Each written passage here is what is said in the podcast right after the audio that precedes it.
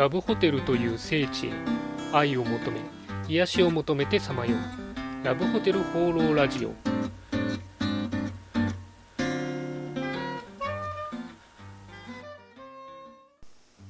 はいということで今週も始まりましたラブホテル放浪ラジオ第12回。パーソナリティのラブホテルファンブログ管理人です、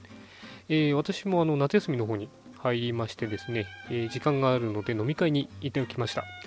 で飲み会に行くとですねもう最近は必ずラブホテルの話とかですね、えーラジオの話をするんですけどもでまあ、えー結構知り合いが聞いてくれてるんでありがたいなということでただあのよくよく話を聞くとですね、えー意外な人が実は聞いてなかったりとかですね逆にえこの人聞いてるのというのが判明してちょっと驚きでした。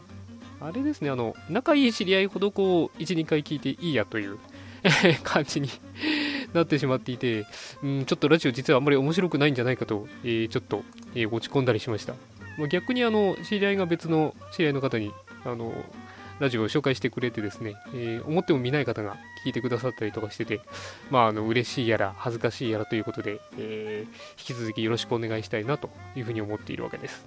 えーそんなわけで、え皆さんにお送りするこのラジオ、今週もよろしくお願いします。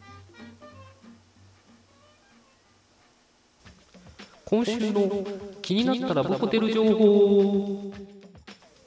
はいということで私が独断と偏見で今週気になったラブホテルに関する情報をご紹介するこのコーナー。今週のテーマはこちら。目黒です。えー私はあの目黒のホテルって実は1回しか利用したことがないんですけどもその時の印象がすごく良くてですね、えーまあ一言で言うとノスタルジックな感じを残しつつ、えーちゃんと今時のホテルというあそこのバランス感覚が自分的にはすごく絶妙でですねあのまた一度でも二度でもですね行ってみたい場所の一つです。そのまあ目黒っていうところも実はその時初めて行ったんですけどもそこのまあ何ていうんですかね下町っていうとちょっと語弊があるかもしれないですけど独特の落ち着いた感じですね。東京なんだけどもなんか落ち着くみたいな、まあ、そういう雰囲気もいいなというふうに思っているわけです。で、あの、目黒でラブホテルというとですね、ただ一般的にすごく有名なのが、あの、昭和70年代にできたあの、エンペラーというホテルが、えーとても有名です。あの、外観がすごいお城みたいな感じなんですよね。まあ、それですごく目立つんですけども、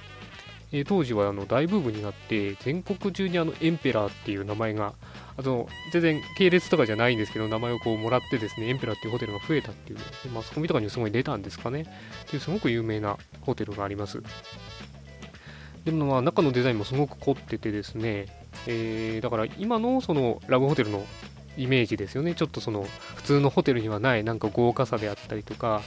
えー派手さみたいな、えーそういうものを初めてこう世に知らしめたホテルということでその目黒のエンペラーさんはとても有名です。ちなみにあのもちろん今でも非常に、えー人気のあるホテルでですね高級リゾート路線で、えー運営をされてます。でまあその目黒のエンペラーというのはすごく有名だったのと、えー私がその行ったホテルもすごく印象が良かったので、じゃあ本格的に目黒について調べてみようと思って調べたらですね、えー実はホテル、ラブホテル4軒ぐらいしか目黒にないんですね。これはちょっと驚きましたね。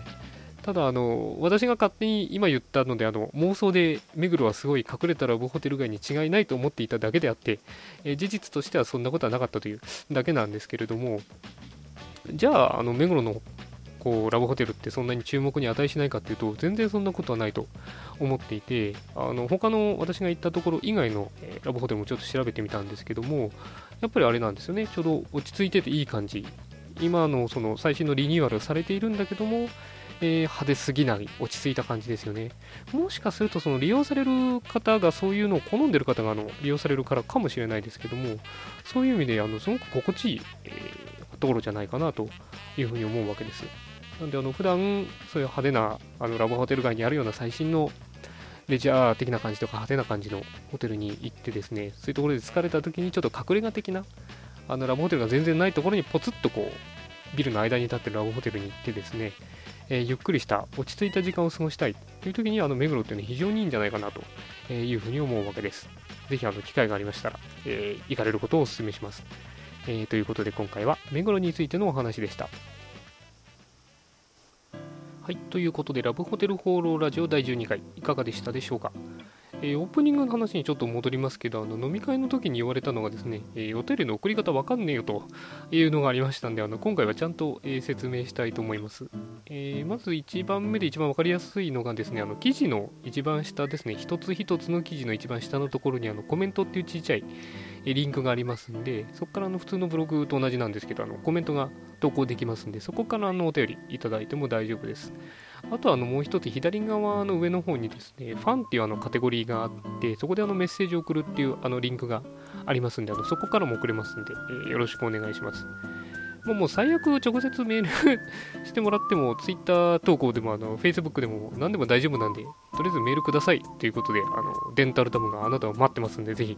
よろしくお願いします。えー、そんなわけで今週も良いラブホテルライフを管理人でした。